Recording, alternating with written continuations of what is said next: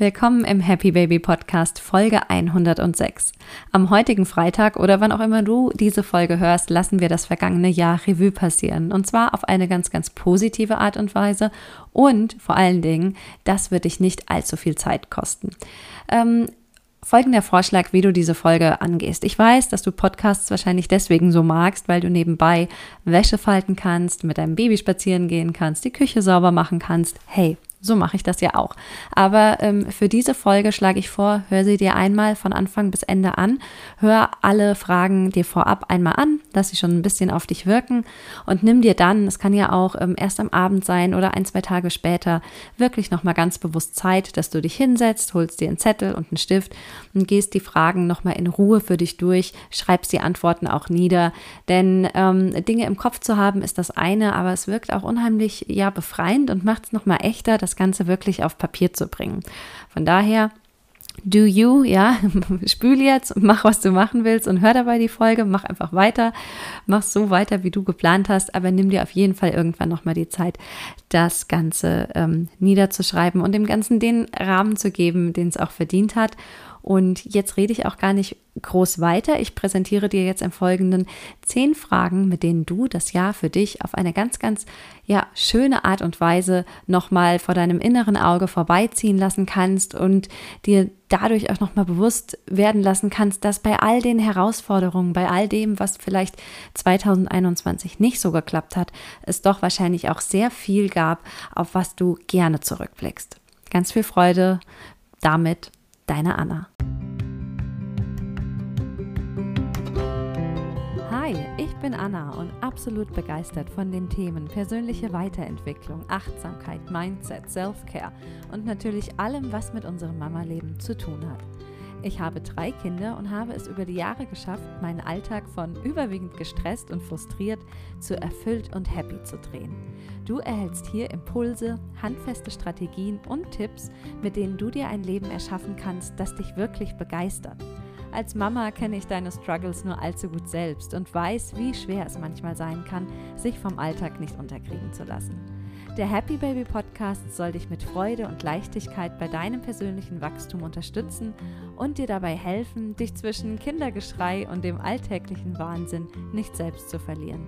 Also, mach's dir gemütlich, nimm dir ein paar Minuten nur für dich und lass uns direkt loslegen.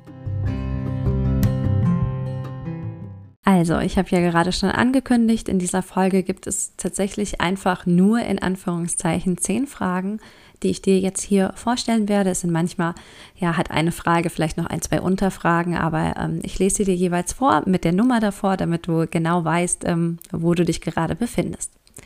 Also, Frage Nummer eins. Was war mein Lieblingstag oder was war mein Lieblingsmoment im vergangenen Jahr und vor allem warum? Frage Nummer zwei. Welches große Ziel habe ich 2021 erreicht oder welches Hindernis habe ich überwunden? Worauf bin ich am meisten stolz? Frage 3. Was ist das für mich größte Learning, das ich aus 2021 mitnehme? Frage Nummer 4. Wenn ich könnte, würde ich etwas anders machen? Und wenn ja, warum? Und wenn nein, warum war alles genau so richtig? Frage Nummer 5. Gibt es eine Person, bei der ich mich noch entschuldigen möchte oder bei der ich mich noch bedanken möchte? Bei wem möchte ich mich einfach nochmal melden, bevor dieses Jahr vorbei ist? Frage Nummer 6. Welchen Gedanken über mich möchte ich im alten Jahr lassen? Und durch welchen neuen Gedanken möchte ich ihm ihn im Jahr 2022 ersetzen?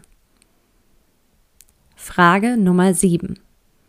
Was war das tollste Geschenk, das mir jemand im vergangenen Jahr gemacht hat? Und vor allen Dingen, warum? Frage Nummer 8.